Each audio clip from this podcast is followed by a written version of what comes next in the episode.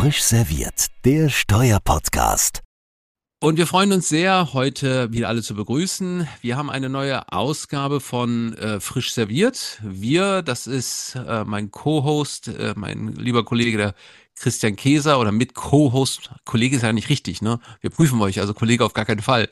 Ähm, aber mit, mit, mit Präsentator. Irritiert, aber hallo, lieber Arne. Ansonsten haben wir dabei von äh, PwC bekannt Ronald Geppert. Hallo Ronald. Hallo Arne. Wir haben den Felix Posch mit dabei. Hallo Felix. Hi. Und last but not least unser heutiger Stargast, wenn ich das so sagen darf, Jan Rieck aus dem BMF, dort seines Zeichens sitzend verhandelt mit Pillar 2 und auch so etwas Kleines wie Beefit. Hallo Jan. Hallo zusammen. So, wir wollen heute sprechen über Pillar 2, aber nicht so abstrakt Pillar 2, sondern ganz konkret zum Mindeststeuergesetz. Das Mindeststeuergesetz liegt uns ja nun mittlerweile auch vor und wir alle äh, nähern uns dem zunehmend mit ja, kann man sagen, äh, Respekt doch, ähm, äh, kann man glaube ich so sagen. Ne? Ähm, und wir wollen heute mal versuchen, ein bisschen in die äh, Tiefe einzusteigen und noch ein paar interessante Fragen aufzugreifen, die derzeit sich äh, hier in der Diskussion befinden. Aber bevor wir äh, anfangen, da wirklich in, ins Detail zu gehen, vielleicht mal ganz kurz vorab zum Gesetzgebungsverfahren. Wo stehen wir eigentlich momentan und wie läuft eigentlich auch die Kommunikation mit der OECD? Wir haben hier also auch entsprechende Schätzungen für die Steueraufkommen. Jan, vielleicht mal vorab an der Stelle, wie ist momentan der Stand, während wir ein Gesetzgebungsverfahren haben, parallel mit der OECD? Sind das jetzt so zwei Schienen, die jetzt parallel noch, noch laufen oder wie muss man sich das vorstellen? Für diejenigen, die vielleicht noch nicht so einen Einblick haben, ist das interessant, das mal zu erfahren. Ja, ja, zunächst vielen Dank äh, für die Einladung. Freue mich, freue mich hier zu sein. Ähm, vielleicht äh, starte ich mal mit diesem allgemeinen Gesetzgebungsverfahren, wo wir gerade stehen. Ähm, also mittlerweile hat es, glaube ich, schon auch im deutschen Rechtskreis deutlich mehr Aufmerksamkeit erfahren. Das ganze Mindeststeuergesetz lag ja unter anderem da, daran, dass wir äh, die europäische Richtlinie und die OECD Model Rules ähm, mit einem Diskussionsentwurf so Anfang des Jahres so ein bisschen eingeleitet haben, damit man auch einen deutschen Rechtstext hat. Und mittlerweile sind wir schon im, Stad dem Stadium des Referentenentwurfs äh, passiert und haben schon einen Regierungsentwurf. Das heißt, wir sind im Gesetzgebungsverfahren schon äh, sehr weit fortgeschritten. Und äh, dieses Gesetzgebungsverfahren äh, ist avisiert, dass wir das dieses Jahr ab abschließen. Ähm, und das sieht derzeit auch, äh, denke ich, ganz gut aus. Wir haben, sind im Moment im Stadium der ähm, ersten Lesung im Parlament und äh, nach der Zustimmung im Bundesrat ähm, und nach der Zeichnung wäre das äh, Gesetz dann durch. Aber ähm, wie gesagt, im Moment noch parlamentarische Befassung. Das heißt, die, das politische Gremium entscheidet gerade darüber noch. Äh, und da stehen wir gerade so bei diesem äh, innerstaatlichen Gesetz. Ähm, was haben wir eigentlich umgesetzt? Äh, die Richtlinienvorgaben, auf die wir uns geeinigt haben, die uns eigentlich dazu verpflichten, diese Regelung dann auch national zu überführen. Ähm, und das haben wir dann auch so gemacht, dass wir quasi ein eigenes Stammgesetz gebildet haben. Und ähm, dementsprechend ist das auch relativ umfangreich geworden. Und nicht nur deswegen, ähm, Arne, du hast ja schon angesprochen, äh, die Regeln bürgen schon eine gewisse Komplexität. Das ist äh, definitiv schon auch richtig. Ähm, und die andere Frage ist natürlich so dieser internationale ähm, dieser internationale Aspekt, wie läuft so eine Kommunikation mit der OECD, aber auch mit, mit der EU, äh, weil natürlich auch Fragen bei so einem komplexen Regime aufkommen, die halt auch fortlaufender Natur sind, Interpretations- und Auslegungsfragen insbesondere. Ähm, und das ist so ein, so ein anderer äh, Punkt, der den Bereich international betrifft.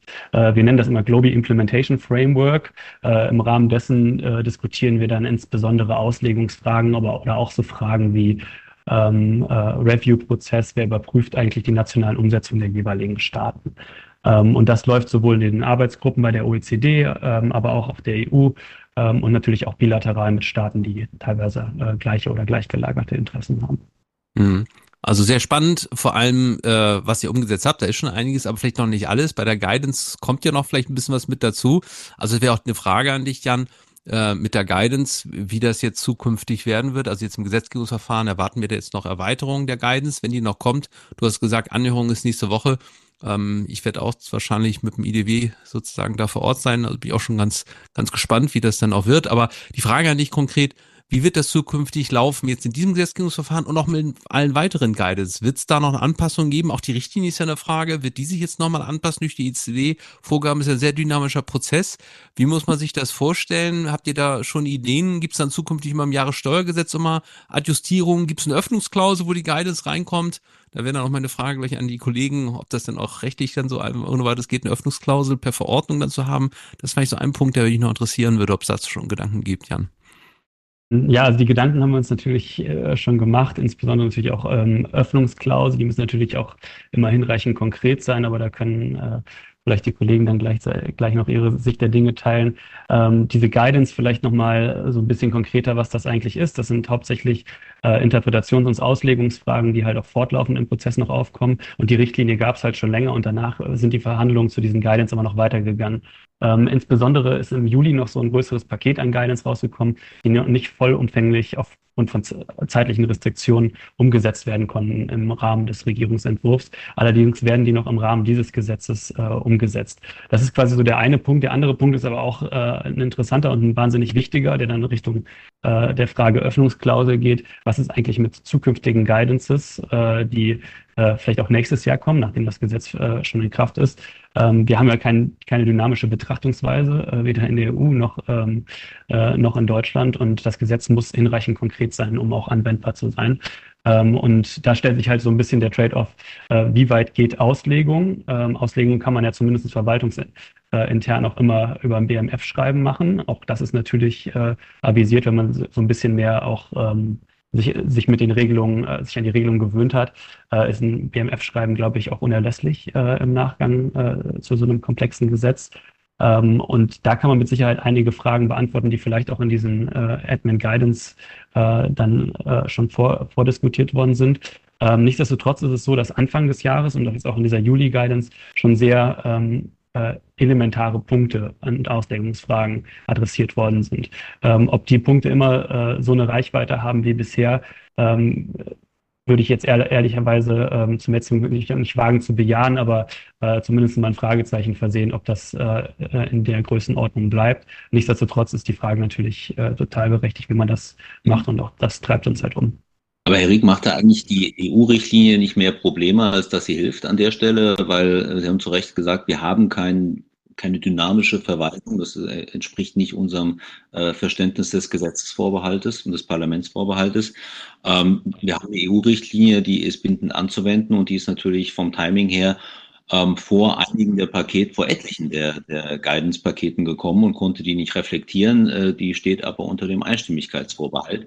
Ähm, und jetzt sind wir in so einer Dreierkonstellation eigentlich, wo wir das Verweisproblem und die dynamische Thematik haben, wo wir durch die Richtlinie gebunden sind äh, und die, die deutschen Vorgaben zu beachten haben. Müsste man da nicht erstmal auch an der Richtlinie was schrauben? Ja, also ich, ich, ich denke bei wirklich material, materiell rechtlichen Änderungen, die äh, wirklich in eine, in eine, ganz andere Richtung gehen, als es bisher war, ähm, würde man mit Sicherheit sich die Frage stellen müssen, müssen wir eigentlich einstimmig diese Richtlinie ändern? Wir brauchen natürlich auch immer Einstimmigkeit, um so eine Richtlinie zu ändern. Das heißt, so eine, äh, so eine gewisse Verfestigung der Rechtslage ist durch die Richtlinie definitiv gegeben. Ähm, was, was wir parallel eigentlich auch immer machen, deswegen habe ich eben auch erwähnt, neben OECD reden wir auch viel mit der EU-Kommission ähm, weil ein Großteil der ähm, angesprochenen Guidance sind äh, halt auch Interpretations- und Auslegungsfragen. Ähm, und für uns natürlich auch als Mitgliedstaat total wichtig, teilt die Kommission diese Auslegungsfragen so ein bisschen als, als Hüterin der Richtlinie. Ähm, weil wenn sie die nicht teilt und wir die trotzdem so ein nationales Gesetz umsetzen, ähm, droht uns natürlich auch ein Vertragsverletzungsverfahren. Und das wollen wir natürlich äh, tunlichst vermeiden. Ähm, und dementsprechend ist äh, da natürlich eine äh, politische Ebene dazugekommen, sodass wir OECD und äh, EU-Kommission sich auch viel austauschen. Ein kurzer Follow-up. Eine Temporary UTPR Safe Harbor, ähm, der wäre meines Erachtens nicht Auslegungsfrage. Also den könnte doch Deutschland jetzt eigentlich nicht umsetzen, ohne die EU-Richtlinie zu verletzen. Nicht, dass er drin wäre, aber. Ja, also der äh, Temporary äh, UTPR Safe Harbor, ähm, also letztendlich vielleicht, vielleicht für alle, das ist äh, eine Verschiebung gegenüber dem UTPR-Anwendungsstaat, äh, dass das insoweit nicht Anwendung findet, wenn eine nominale Steuersatz von über 20 Prozent ähm, für einen Zeitraum äh, von zwei Jahren äh, nicht, äh, nicht erfolgt. Und ähm, letztendlich haben wir eine Öffnungsklausel über 32 der Richtlinie für Safe Harbors äh, im Allgemeinen und äh, das muss man interpretativ äh, schon den, um den UTPA-Safe Harbor darunter zu kriegen. Das würde ich schon auch so sehen. Ähm, aber ähm, unsere Auffassung ist schon, dass der UTPA-Safe Harbor sich unter Artikel 32 der Richtlinie subsumieren lässt. Also hochspannend auf jeden Fall. Ähm, übrigens, ein letzter Satz nur, bevor wir zum nächsten äh, Teil kommen, ist natürlich insofern mit der Öffnungsklauseln auch wirklich spannend, wenn wir dann mal ins System kommen. Ich gehe mal davon aus, es wird immer wieder mal Guidance geben und Anpassungen, weil wir ja kontinuierlich auch lernen wird und auf OECD-Ebene möglicherweise Änderungen vollziehen wird, dann ist halt wirklich spannend, wenn man im System dann drinne ist, wie weit man dann rückwirkend dann ändern können, weil natürlich wir haben die Probleme, dass wir natürlich den Bundestag brauchen, darüber beschließt, wie dann also begünstigende Regelungen vielleicht dann rückwärts gerichtet angewendet werden können, belastende möglicherweise aber nicht. Da sind wir im deutschen Recht dann, glaube ich, ganz spannend drin. Und andere Länder, die möglicherweise nicht so, äh, sagen wir so hohe Hürden da haben, dynamischen Verweis dann arbeiten können, da wird es noch ganz spannend werden, wie es dann aus meinem Dafürhalten, wie das dann zu Auseinanderklaffen führen kann, wenn wir eine Guidance haben. Einige Länder können sie vielleicht rückwirkend anwenden, wir vielleicht nicht. Da bin ich mal ganz gespannt, wie das dann ausgehen wird. Ich habe so ein bisschen die Befürchtung, dass da häufig drin steht, rein klarstellen, diesem wir folgendes. Aber ich will jetzt nicht unken und zu sehr in die Glaskugel schauen. Schauen wir mal, was dann passiert. Ich will jetzt zum nächsten Punkt vielleicht überleiten. Äh, wir haben ja auch im deutschen Gesetz eine ganze Reihe von Änderungen mit dabei. Ganz spannend. Ich, was meine ich jetzt hier? Die Mindeststeuergruppe, auf die will ich so ein bisschen äh, mal äh, zuschießen. Da ist ja eine Änderung vorgenommen, die glaube ich dazu dient, eigentlich Vereinfachung zu erreichen. Man will da zukünftig also einen äh, ein Gruppenmitglied, was sozusagen hier nicht nur Erklärung abgibt, sondern auch die Steuer für alle anderen bezahlt. Und dann ist ja auch mittlerweile aufgenommen worden, dass wir dann also Ausgleichszahlungen vollziehen haben. Jetzt will ich so ein bisschen unseren anderen Gesprächspartner mit dazu holen, die ganz ruhig bis dato sitzen, ganz ungewöhnlich. Äh, Ronald, nimm dich mal mit dann dazu, wie das eigentlich äh, äh, mit der Mindeststeuergruppe ist und mit den Ausgleichszahlungen und dann zur Frage, wie werden die behandelt? Ist das Steueraufwand, sonstiger Aufwand?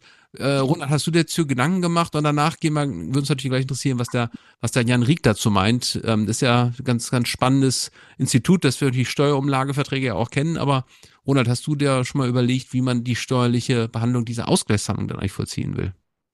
Ja, das ist eine sehr interessante Frage, Arne. Vielleicht nochmal für alle Zuhörer, die jetzt nicht mit dem Mindeststeuergesetz und dem Kopfkissen übernachten.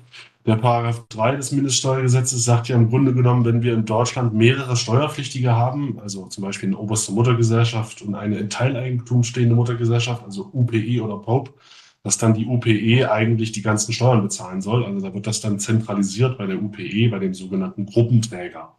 Und da ist natürlich schon die spannende Frage immer rechtlich gewesen, jetzt zahlt eine Gesellschaft die Steuern einer anderen, gibt es da jetzt Ausgleichsansprüche? Und der, ich glaube, im Zwischendiskussionsentwurf und Referentenentwurf ist das dann geregelt worden im Paragraphen 3 Absatz 6, dass es solche Ausgleichsansprüche gibt. Äh, äh Punkt 1 und dass, wer sie dann zu leisten hat, also letzten Endes muss dann die, ähm, die, Mut äh, die Tochtergesellschaft, die entlastet wird, also die Pope zum Beispiel, die keine Steuern mehr bezahlen muss, muss der Muttergesellschaft dann diese Steuer, die sie zusätzlich äh, äh, aufwendet, letztlich ausgleichen. Und ich glaube, wenn man die handelsrechtliche Literatur mal so durchpflügt, oder auch IFRS, nicht nur HGB, dann ist das wohl Steueraufwand, äh, diese, diese Umlage, die da bezahlt wird. Und im Gesetz steht auch, dass es dazu keinerlei Einkommenswirkungen kommen soll durch diese Umlage, wo man sich auch fragt, Einkommenswirkungen, jetzt ist das dann sozusagen die Aussage, wie wir das äh, außerbilanziell in der Steuerbilanz behandeln oder worauf bezieht sich diese Einkommenswirkung eigentlich? Ähm, vielleicht, Jan, kannst du noch mal ganz kurz auch die Entstehung äh, zwischen, also im Diskussionsentwurf gab es da ja keine Regelung zu, dann gab es da einige Eingaben, die dieses Problem mal beschrieben haben. Und dann hat sich das BMF ja ähm, diesen 3 Absatz 6 ähm, da, äh, den ergänzt im Referentenentwurf. Ja, kann ich gerne mal so ein bisschen zu ausführen, auch vor allen Dingen, wie wir zu diesem Konstrukt der Mindeststeuergruppe äh, gekommen sind. Wir haben ja sowieso verfahrensrechtlich hier ähm, äh, für, für den Bereich äh, ein bisschen Neuland betreten, indem wir das einerseits sowieso so stark zentralisieren ähm, und äh, andererseits natürlich auch das Ganze über eine Steueranmeldung ähm, äh, realisieren. Das sind alles äh, in dem Zusammenhang Unternehmensbesteuerung schon neue Konstrukte, die wir natürlich aus anderen Steuerarten kennen, allerdings hier so ein bisschen äh, mit eingeflossen sind. Alles vor dem Hintergrund, dass wir versucht, versucht haben, äh, das System hier möglichst administrativ zu vereinfachen. Ähm, und deswegen hat es auch so ein bisschen gezeigt, dass das äh, für uns natürlich auch viel Arbeit war, so einen Diskussionsentwurf Anfang des Jahres da zu fertigen und zu veröffentlichen. Ähm, sich das allerdings total gelohnt hat, um halt quasi in den Diskurs über solche Dinge zu, äh, zu kommen. Denn das ganze Verfahrensrecht äh, ist international von weder von der Richtlinie noch von den äh, Model Rules äh, vorbuchstabiert. Das heißt, da hat man ziemliche Freiheiten ähm, als Staat, aber wir wollten halt diesen Zentralisierungsaspekt, den es auch bei diesem Mindeststeuerbericht, diesem Global Information Return gibt, so ein bisschen äh, ins nationale Recht überführen, damit wir quasi diese Zentralisierung dann äh, über Umwege in Anführungszeichen nicht wieder ähm, kaputt machen. Das ist und dann sind wir halt mit dieser Idee dieser Mindeststeuergruppe ge äh, gekommen. Einer ähm, teilt und einer zahlt, ähm, sodass die restlichen dann erstmal außen vor sind. Ähm, aber die Folgefragen sind natürlich super interessant. Wir haben ja letztens Gesetz geschrieben, dass äh, diese Ausgleichszahlungen für Einkommens- und Körperschaftssteuerliche Zwecke keine Auswirkungen haben. Ähm, was damit vielleicht noch nicht so ganz beantwortet ist, was hat das eigentlich für Auswirkungen aufs Handelsrecht und kann das, so, kann das sogar iterativ werden? Also wenn man sich, äh, wenn man sagt, man müsste das alles wieder handelsrechtlich abbilden, äh, findet das dann wieder Eingang in, in die Globi-Berechnung. Ähm, und äh, das wäre für unser Dafürhalten äh, nicht der Fall. Also dass äh, das in Globi äh, nicht keine Auswirkungen hätte, sonst hätte, würde man sich natürlich auch so ein bisschen im Kreis drehen. Ähm, trotzdem gibt es äh, da interessante ähm, Fragen, wo man ehrlicherweise sagen muss, da, da, da schweigt das Gesetz äh, auch noch zu.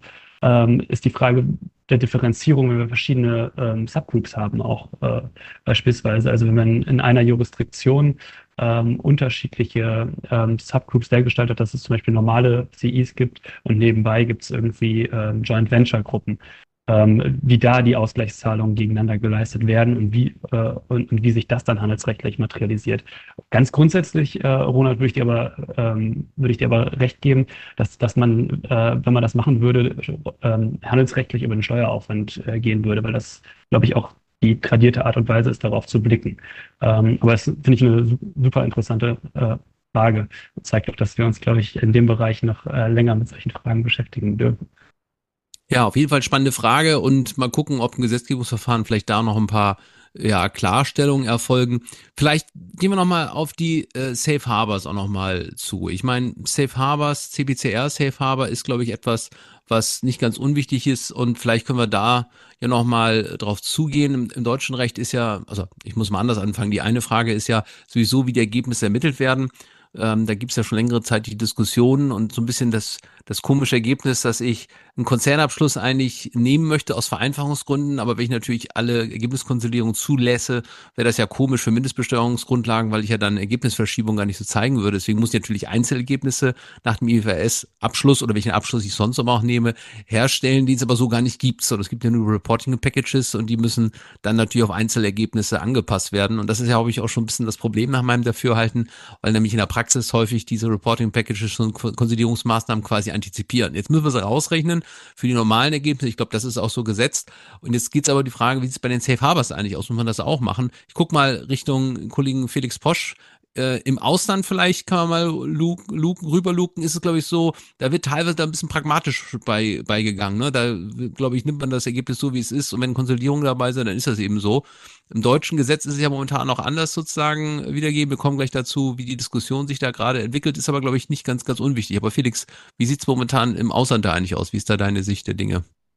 In der Tat. Also das, was wir so gehört haben aus Gesprächen mit Pillar 2 Experten aus dem Ausland. Dort wird doch überwiegend oder eigentlich in, in allen Ländern darauf abgestellt, dass man das Ergebnis aus dem Country-by-Country-Reporting nimmt und nicht weiter anpasst, um die von dir eben beschriebenen Anpassungen, also dass man eben eine andere Ausgangsgröße nimmt, als das eben für die normale Berechnung. Und das wollen die Staaten so ein bisschen aus der OECD herauslesen. Also gerade so Niederlande, auch UK, die gehen doch in eher eine einfache Richtung. Von Finnland habe ich gehört, das geht eher in die Richtung, wie wir das auch haben. Da steht im Gesetz, zumindest in unserem Referentenentwurf ja gerade drin, dass wir schon diese Anpassung machen müssen. Und Finnland scheint dem zu folgen. Aber ansonsten ist das, was wir bisher hören in Deutschland, sind wir da relativ alleine momentan mit der Sichtweise. Ja, in Deutschland, glaube ich, ist es jetzt hier der 48 Nummer 1 Buchstabe A in das Steuergesetz, meine ich, wo, glaube ich, die, die äh, äh, Basis da geschaffen wurde. Ja, ich war mal, Jan, das ist, glaube ich, jetzt ein Prozess, der da läuft. Ne? Also ist, glaube ich, noch nicht ganz entschieden. Auch auf OECD-Ebene, glaube ich, wird da noch, noch diskutiert, was man da hört. Ich weiß nicht, ob, wie du den Stand derzeit da äh, darstellen kannst, was man dazu sagen kann. Ähm, möglicherweise gibt es nochmal Bewegung da auch, oder? Ja, also es ist definitiv so, dass das, dass es ein Punkt ist, der, und das, das haben wir auch an den Rückmeldungen äh, sowohl beim Diskussionsentwurf als auch beim Referentenentwurf bekommen, dass das ein Punkt ist, der die Praxis äh, stark umtreibt ähm, und äh, dementsprechend für uns auch, auch wichtig ist zu adressieren. Und äh, wie du, Anne, eingangs ja äh, richtigerweise gesagt hast, dass, dass natürlich diese beiden Dinge unterschieden werden müssen. Das ist einerseits quasi diese Standalone-Betrachtung bei äh, der Frage der normalen Regelung und dann im, Fra der, äh, im Rahmen vom CBCR Safe Harbor. Ähm, also Standalone-Betrachtung versus Reporting Package. Und bei diesem CBCR Safe Harbor ähm, Thema ähm, ist, ist, es tatsächlich noch nicht abschließend geklärt. Ähm, ich glaube, das hat eine andere ähm, das hat, das hat eine andere ähm, Dynamik insoweit, äh, da der CVC A-Safe aber eine Vereinfachungsmaßnahme ist und dass man ähm, dementsprechend auch diesen Diskussionen schon, schon durchaus offen gegenüberstehen kann ähm, und äh, das eine ganz andere Wertung ist, als wenn man das in permanenten Regeln macht. Ähm, aber auch, auch da denke ich, also äh, ich höre dann ja auch von anderen Staaten, ähm, dass wir da vielleicht nicht ganz so alleine stehen, äh, äh, wie ähm, vermutet wird, aber ähm, dass diese Diskussion einfach noch nicht abschließend ist und dass man da vielleicht noch ein bisschen warten muss. Aber für uns ist es halt immer wichtig, dass wenn wir so ein CBCR Safe Harbor machen, dass der dann auch ähm, relativ einfach anwendbar ist, sodass wir auf jeden Fall auch in diese Richtung ähm, äh, gewillt sind zu denken. Ich habe jetzt noch ein Beispiel hier bei mir noch dabei, das ist ganz gemein, das ist unabgestimmt, das habe ich, das war dem Jan Rieck vor, nämlich nicht geschickt, das ist mir jetzt gerade eingefallen, das bringen wir jetzt trotzdem, also vorab sozusagen ist das jetzt wirklich, wirklich gemein, das ist gleich noch ein Sneak Preview, weil es auch darum geht, dass wir über das Thema Probleme, praktische Probleme bei der Anwendung werden wir demnächst noch ein bisschen detaillierter sprechen. Wir, das ist äh, der, der Andreas Bennig aus dem BMR von meine Wenigkeit, werden im Fachkreis der Steuerberater darüber eingeladen, Probleme darzustellen. Und da gibt's auch so einfache, also es gibt einfach einfache Fälle, die man lösen will. Man ist überrascht, auf welche Probleme man dann kommt. Und da geht es vor allem um die Personengesellschaften. Und da ist auch die Frage, ob man wirklich bei den Personengesellschaften überall schon hinreichend alles durch, durch, durchblickt hat. Ich, ich selbst habe festgestellt, ich habe es auf jeden Fall nicht. Ich mache mal ein ganz einfaches Beispiel, um das mal zu zeigen. Und das äh, ist jetzt vorher, wie gesagt, nicht so präsentiert. Von da ist das also jetzt hier freischwebend, aber das ist ja auch live. Das macht ja auch diese, macht es vielleicht auch sympathisch hier. Stellen wir uns mal vor, ich kaufe eine Personengesellschaft. Ganz einfacher Fall. Die Personengesellschaft kaufe ich und die haben keinen, die hat unten keine Buchwerte für 1000. Hab Bilder also eine Ergänzungsbilanz an der Stelle. Dann ist ja das bei der IFRS-Bilanz so, dass ich dann oben die Anteile für 1000 einbuche und unten in der IFRS-Bilanz bei der Personengesellschaft passiert ja dann nichts. Und für steuerliche Zwecke bekanntermaßen bilde ich ja die ganze Bilanz von 1000. Und für Gewerbesteuerzwecke und natürlich bei der Personengesellschaft habe ich auch einen Step-up an der Stelle. Und dann ist es wohl so, dass, wir, dass ich ja für IFRS-Zwecke dann unten, weil ich ja den Step-up dann vollziehe, zumindest für Gewerbesteuerzwecke, die 1000 Ergänzungsbilanz einbuche. Und dann war jetzt die Konsequenz natürlich, wenn ich die für Tax Asset einbuche, dass ich natürlich einen Steuerertrag zeige. Also durch den Erwerbsvorgang plötzlich einen Ertrag dann auch an der Stelle zeige. Das ist natürlich jetzt komisch. Stellen wir uns mal vor, dass wir jetzt eine Gewerbesteuer nicht äh, mit einem geringen Hebesatz, sondern einem hohen Hebesatz, wo ich dann also plötzlich einen ganz hohen Gewerbesteuersatz habe von, sagen wir, 17, 18 Prozent. Da habe ich einen Steuerertrag, der plötzlich ganz hoch geht. Da habe ich mir dann die Frage gestellt, droht bei einer ausreichend hohen Ergänzungsbilanz ist plötzlich so durch einen hohen Steuerertrag, dass ich in Deutschland in die Niedrigbesteuerung reinrutsche, weil ich ja dies die für Tax Asset einbuchen muss. Jan, das ist jetzt ein Fall, da haben wir gar nicht vorher drüber gesprochen. Was mir aber bewusst geworden ist, ich glaube, es gibt auch eine Lösung, die ver verrate ich jetzt hier nicht. Also alle, die wissen wollen, wie man das vielleicht per Gesetzlegung auslöst, die sind eingeladen, dann nach Köln zu kommen. Da freuen sich jetzt die Veranstalter natürlich, weil da ganz viele jetzt hinströmen werden. Aber die Frage wäre eigentlich nur für mich, als ich das so durch, durch, durchdrungen habe, und das ist wirklich nicht einfach zu durchdringen, weil wenn man das aufbaut, eigentlich geht es nur mit Buchungssätzen, ehrlicherweise. Ähm, also für mich ist eigentlich klar geworden, die Frage, wie man Bilanzierung und mit der Vertextes umgehen muss als Steuerrechter, ist ja eine echte Herausforderung. Und das ist mir bei diesem einfachen Beispiel bewusst geworden, wo ich so mehrere Ebenen auch noch habe, die ich dann, also das Beispiel ist sehr vereinfacht, die ich versuche zu kombinieren. Wie soll man das vor zukünftig dann eigentlich so leisten? Wir müssen eigentlich jetzt alle ein bisschen IFRS-Experten werden und frage auch, ist bei Personengesellschaften, wo ich glaube, die Regelungsdichte vielleicht noch nicht ausreichend ist, muss man da noch vielleicht ein bisschen nach, nachjustieren. Ich will jetzt noch gar nicht damit zu kommen, zu den Unterschieden noch des Paragraphen 63 Mindeststeuergesetz. Wenn ich von dritter Seite jemanden dann noch kaufe, dann ist ja noch die Besonderheit, dass ja dann das wie ein Asset-Deal behandelt wird. Also mein Fall war jetzt der, ich kaufe in der Gruppe das Ganze. Also wenn ich jetzt von dritter Seite das kaufe, ist ja noch die Besonderheit, dann gilt das ja als Erwerb der Assets, so dass man die Frage stellen muss, habe ich dann überhaupt noch überhaupt die äh, von mir gerade umschriebene Bilanzierungsfrage äh, bei IFRS auch für Pillar 2 Zweck oder muss ich da nicht wirklich tun, als wenn es ein Asset Deal ist, so dass ich dann also auch gar keine Deferred Tax Assets mehr bilde, weil ich dann den Step-up auch für quasi Pillar 2 Zwecke dann mitdenken muss. Also dass ich die IFS-Bilanz dann quasi komplett wegnehme, sondern da ich nur den Asset Deal zeige. Also das sind ja Fragen über Fragen, die sich da stellen. Äh, Jan, da müssen wir doch eigentlich nochmal überlegen, ob man im Gesetzgebungsverfahren vielleicht doch nochmal eine Chance hat, da nachzujustieren. Aber ich weiß nicht, vielleicht, vielleicht sehe ich das auch falsch. Kollegen, für dem Kollegen Rieck ein bisschen, und da sage ich jetzt bewusst Kollege, obwohl der uns noch nicht mal als Wirtschaftsprüfer betreut, ja, und BMF auch nicht prüft, aber da siehst du, Arne, wie ich mit, äh, mit umgehe, ein bisschen Zeit zu verschaffen, um drüber nachzudenken. Bei der Gewerbesteuer gibt es äh, viele tolle Sachen und das muss man gar nicht so kompliziert ausgestalten wie dein Beispiel. Da nimmst du einfach äh, eine Personengesellschaft mit Verlustvorträgen, die ihren Sitz verlegt. Von Grünwald mit 240er Hebesatz, ja, hier vier Prozent Gewerbesteuerbelastung sind, nach München mit 490 Hebesatz. Das kann ich hoffentlich rechnen. Aber das ist mal eine spontane Verdopplung. Das heißt, da kriege ich einfach durch eine Sitzverlegung spontan einen sehr, sehr ordentlichen Steuerertrag. Äh, genau. Und ähm, da stellt sich natürlich dann die nämliche Frage. Christian, eine Sache will ich nur festgehalten haben. Mein Fall war nicht kompliziert. Das wäre der Verb einer Personengesellschaft. Der ist nicht kompliziert. Aber Jan, jetzt vielleicht an dich die Frage. Ich weiß nicht, ähm, ob man überhaupt eine Antwort geben kann, aber trotzdem. Äh, vollkommen auflösen kann ich den Fall jetzt natürlich nicht, sonst würde ich ja auch spoilern. Ne? Das äh, will ich natürlich auch nicht. Das ist zumindest eine gute Ausrede. ähm, Nee, aber also äh, ganz grundsätzlich glaube ich, im Bereich deutscher Personengesellschaften ähm, sind noch äh, viele Präzisierungen erforderlich. Ähm, das merken wir auch in den internationalen Verhandlungen, ähm, weil man das auch so ein bisschen zweiteilen muss. Also einerseits gibt es natürlich deutsche Personengesellschaftsfragen, die sich auch äh, stark im deutschen Rechtskreis dann auch stellen. Ähm, aber viele Dinge, und das sind, glaube ich, die meisten Dinge, müssen auch international äh, verständlich gemacht werden. Und das ist, glaube ich, äh, einer der Herausforderungen, die wir auch während den ganzen Verhandlungen auch immer hatten, dass man sowas wie Ergänzungsbilanzen, Sonderbetriebsvermögen 1 und 2 ähm, auch anderen Ländern erstmal erklären muss und darf und die einen dann teilweise schon so ein bisschen angeguckt haben, äh, als wären wir von einem anderen Planeten, weil unser Personengesellschaftssteuerrecht äh, natürlich auch eine ziemliche Komplexität mit sich bringt. Das muss man schon auch echt sagen. Ein anderer Punkt ist, äh, gerade bei dem, bei, dem, bei dem Kauf von Personengesellschaft gehen wir auch in diesen Teil ähm, äh, Chapter 6 äh, so ein bisschen rein, der OECD Model Rules, wo es äh, ja hauptsächlich um diese Reorgs und auch äh, um diese Asset Deals auch geht. Ähm, und auch in dem Bereich, und das äh, ist ja auch, glaube offen kommuniziert, ähm, werden auch noch einige Admin Guidance kommen. Und ich glaube, in dem Zusammenhang kommt man gar nicht umhin, solche, solche Fälle mit, äh, äh, mit, zu ver, mit zu verarzten, weil das schon total wichtig ist. Aber in dem Bereich müssen auch noch ein paar Admin-Guidance kommen, um da auch äh, Interpretationsfragen zu klären. Das glaube ich aber auch, ja. Vor allem diese, die 63 Mindeststeuergesetz, wie das da wirkt. Also da sind wir uns schon ganz gespannt, was dabei, was dabei rauskommt. QDMTT. Felix, du wolltest, glaube ich, auch noch eine Frage zu den QDMTTs hier einmal stellen, ne? In der Tat, genau. Ich habe nämlich noch eine Frage, die wird mir immer gestellt.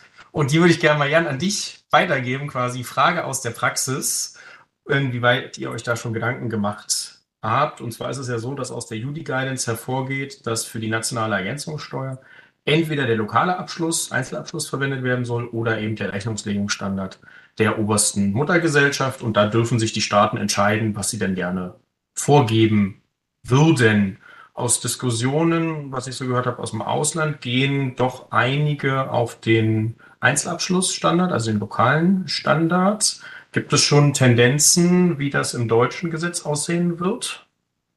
Ja, also eine, eine Tendenz gibt es äh, eher dahin zu sagen, ähm, wir folgen eigentlich dem Rechnungslegungsstandard, äh, der von der Mutter vorgegeben ist. Also ähm, so ein bisschen auch diese, diese Package-Idee, dass das, was die Mutter bilanziert, dass die Tochter ähm, nach Überleitungsrechnung quasi diese Daten schon vorliegen hat und nicht einen separaten Abschluss äh, quasi, bei uns wäre es ja nach HGB, ähm, dann äh, zu bilanzieren zu machen. Ähm, aber wir sind natürlich auch, äh, also Vielleicht wäre wär da quasi auch, auch, auch die, die Gegenfrage, weil die zieht ja so ein bisschen auf diesen lokalen Abschluss. Äh, vielleicht an, an dich, Felix, wo, wo, du denkst, wo die Vorteile da auch irgendwie liegen, wenn man sagen würde, man würde in Richtung lokalen Abschluss eher gehen als in Richtung Abschluss ähm, der Mutter, weil die Vorgaben gerade in den Guidance, auch in den, äh, den QDMTT Safe Harbor Guidance, ähm, ja, die könnten auch schon zu einer gewissen Komplexität führen.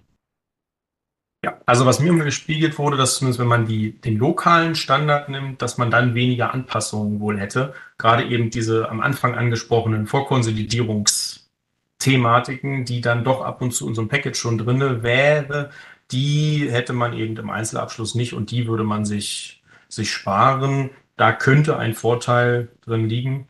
Andererseits müsste man natürlich auch, wenn man dann nochmal für die Primärergänzungssteuer auch nochmal die Daten braucht, vielleicht das zweimal rechnen, weil eben der Staat der obersten Muttergesellschaft, wenn der jetzt mal nicht in Deutschland ist, erfordert, äh, jetzt brauchen wir die aber aus einem, für unseren Rechnungslegungsstandard eben, dann muss man es doppelt erheben. Da liegt wieder ein Nachteil. Also, ich glaube, pauschal würde mir das jetzt nicht einfallen, dass man sagt, das eine oder das andere ist, ist besser, gibt es bestimmt für und, für und wieder, aber viele Unternehmen fanden das mit dem Lokalen gar nicht schlecht, was ich gehört habe. Ronald hat eine Frage, vielleicht die gleiche wie ich. Ronald, aber ich habe noch eine Nachfrage auch, die will ich nur anmelden. Genau. genau, genau. Also dann wäre ja, also die unterstellen wir mal, es gibt viele ausländische Staaten, die ihre QDMPT auf Basis Local Gap dann rechnen lassen. Unterstellen wir das mal. Und in Deutschland würden wir sagen, die ist nur dann qualified, wenn sie nicht auf Local Gap, sondern auf Basis des Gruppenabschlussstandards erstellt wird. Dann hätten wir ja quasi die Situation, wenn ich das jetzt richtig verstehe, dass äh, wir dann gar keine QDMPT für deutsche Steuerzwecke hätten, weil das im Ausland auf Basis des falschen Standards gerechnet würde. Also Ronald, meine Frage in die gleiche Richtung, aber ich will es nochmal anders formulieren. Ich glaube, die Frage ist so ein bisschen, Jan, geht es um die Frage, wann wir eine, äh, äh, wann wir den Safe Harbor für die QMBT anwenden? Also würden wir ausländische Länder auch weiterhin entgegen der Guidance verpflichten, dass sie also nach dem Gruppenabschluss das ermitteln? Oder würde man anerkennen, auch wenn nach lokalen Gap im Ausland das berechnet wird, ist das in Ordnung und dann ist es eine anerkannte Ergänzungssteuer und dann hat das alles seine Richtigkeit und muss, noch, muss das nicht normal berechnen? Oder heißt es nur, so hatte ich dich jetzt gerade verstanden, dass wir für die deutsche Ergänzungssteuer sagen würden, wir nehmen dann immer noch das IFRS-Ergebnis und nicht das deutsche HGB? Vielleicht, vielleicht ist das auch die Unterscheidung, aber vielleicht kann, kann man das ja auflösen. Ich glaube, das ist ja sehr die zwei Betrachtungsweisen. Ne? Ja, das ist, das ist, glaube ich, eine ganz, ganz wichtige Differenzierung, die man da machen muss. Nämlich einerseits äh, die Frage, ähm, wenn wir uns vorstellen, die, ähm, äh, die Mutter hat äh, äh IFRS und die Tochter äh, nutzt dann den Local Gap für QDMTT, ähm, muss sie, um auch gleichzeitig in den QDMTT Safe Harbor zu, zu äh, kommen, den Local Gap nehmen, der entweder ähm, angepasst ist an das, was die Mutter an Bilanzierungs- und Bewertungsvorschriften hat ähm, wenn sie keinen Acceptable Accounting Standard hat. Also wenn sie insbesondere Authorized Accounting Standards hat, dann muss eine Anpassung vorgenommen äh, werden, äh, dass auch diese äh, Material Competitive Distortions ausgeglichen werden. Ähm, so dass da trotzdem noch eine weitere Anpassungsebene dazukommt. Deswegen halt auch, auch die Frage, was ist dann äh, der Mehrwert darauf abzustellen? Und der Mehrwert ähm, liegt äh, nur dann da drin, wenn man bereits einen akzeptierten Accounting Standard hat dass man äh, dann trotzdem den QDMTT Safe Harbor auch in Anspruch nehmen kann. Wenn man keinen hat, muss man die Anpassung ja sowieso machen von diesem mhm. Authorized Accounting Standard. Das heißt, man hat so ein bisschen QDMTT erster und zweiter Klasse, kann man schon sagen. Also man kann eine QDMTT haben, wenn sie allerdings die Voraussetzungen des QDMTT Safe Harbors nicht ähm, erfüllt, dann sind wir wieder in diesem Anrechnungsbereich. Ne? Und dann kann es halt mhm. sein, dass man vielleicht nicht zu unbedingt den gleichen Outcomes kommt. Ist dann aber auch nicht so schlimm, weil wir dann oben natürlich wieder auf IFRS-Basis äh, ermitteln müssen. Ähm, und bei dem anderen Fall würden wir, äh, würden wir das äh, ja äh, eine Freistellung letztendlich machen und würden sagen, unter den Voraussetzungen könnt ihr Local Gap machen und äh, kriegt dann trotzdem den Safe Harbor und damit wär, müsste man ja keine extra Ermittlung auf einer anderen Grundlage bei der Mutter machen. Das ist so ein bisschen, ja. glaube ich, die Grunddifferenzierung, die man machen muss. Genau, genau. Das ist, das ist nochmal Dank für die Klarstellung. Ähm, das ist nochmal mal wichtig ist für die Praxis, auch Christian, nochmal für euch. Ne? Wenn ich jetzt unterstelle, wir werden ja doch ganz viele Länder haben, die die QDMTTs dann einführen und möglicherweise auch sagen, dass man auf lokalen Gap heißt das jetzt doch, dass er dann wieder in den einzelnen Ländern wiederum lokal ganz normal berechnen müssen. Also diese Annahme, ein zentralisiertes Vorgehen, wir haben IFRS und wenn das dann überall an, äh, droht dann wieder, dass wir dann doch in die Lokalisierung reinlaufen. Ich meine, zumindest wenn ich die Möglichkeit habe, nach lokalem QDMDT EFS-Standard zu machen, ist die Antwort natürlich nein. Ne? Aber ich weiß nicht, äh, wie du das siehst, äh, Christian, ob wir da wieder noch die Lokalisierung darüber haben, weil dann ich hätte die Freistellung, wie der Jan gerade umschrieben hat. Ne? Ich glaube echt schon, dass man das nur in, in der Weise sehen kann. Ähm, also natürlich haben wir dann wieder eine Lokalisierung. Ähm, wenn wir nach einem nach lokalen Vorgaben die QDMTT zu rechnen haben, nach dem lokalen Recht eben, ähm, dann müssen wir es danach zwingend tun. Ähm, und wenn wir dann eine Zweiklassen ähm, Gesellschaft haben bei den QDMTTs, ähm, dann werden wir im Zweifel eben nachkalkulieren müssen, ähm, wenn wir überhaupt in den Effekt reinkommen wollen. Ähm, ich bin mir nicht ganz sicher, ob es in der Praxis wirklich dann so eine dramatische Auswirkung haben wird.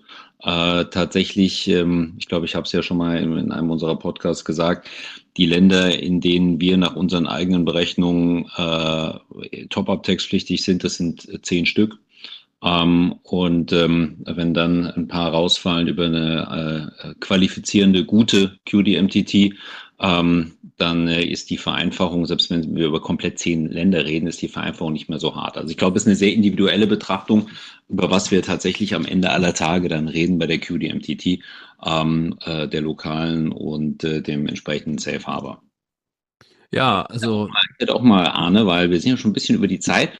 Ähm, und äh, ich finde es super tapfer vom Jan Rieck, dass er sich hier dann auch noch vier Leuten stellt mit Fragen. Deswegen dachte ich, ähm, äh, Herr Rieck, haben Sie mal eine Frage?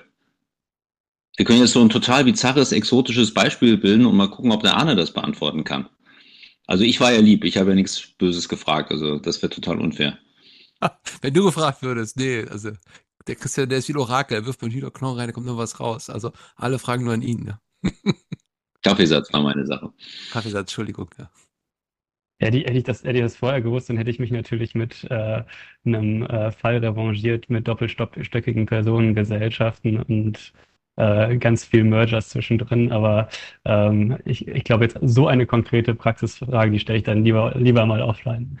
Das machen wir auf jeden Fall. Oder es gibt vielleicht noch mal eine Folge, eine Folgeepisode, da können wir darüber reden. Wir könnten jetzt über die Umwandlung nach IFRS auch sprechen. Da versuche ich mich jetzt gerade mit zu beschäftigen. Aber das ist dann vielleicht wirklich eine der nächsten Ausgaben.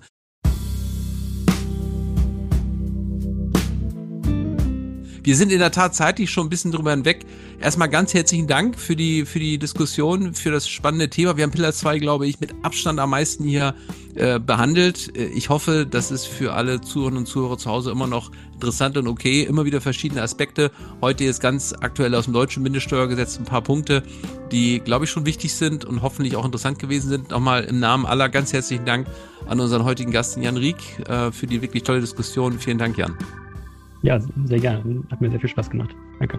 Und wir kommen bestimmt bald wieder. Ich kann jetzt gar nicht mehr genau sagen, mit welchem Thema, wenn ich ehrlich bin. Das werden wir vielleicht im Anschlag. Weißt du das, Jan? Äh, Christian? Leider nicht. Ähm, äh, ich müsste es jetzt auch nachschauen und so lange können wir jetzt nicht warten und plaudern. Ich glaube, das wird dann langweilig für alle. Stattdessen beenden wir heute die heutige Folge, die glaube ich schon die 54. oder 55. ist. Wir kommen also langsam auf die 100 zu.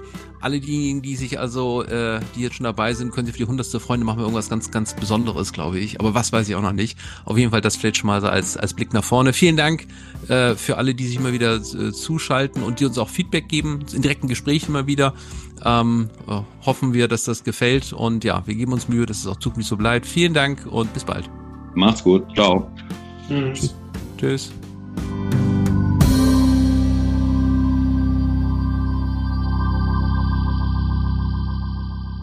Frisch serviert, der Steuerpodcast, powered by CH Beck.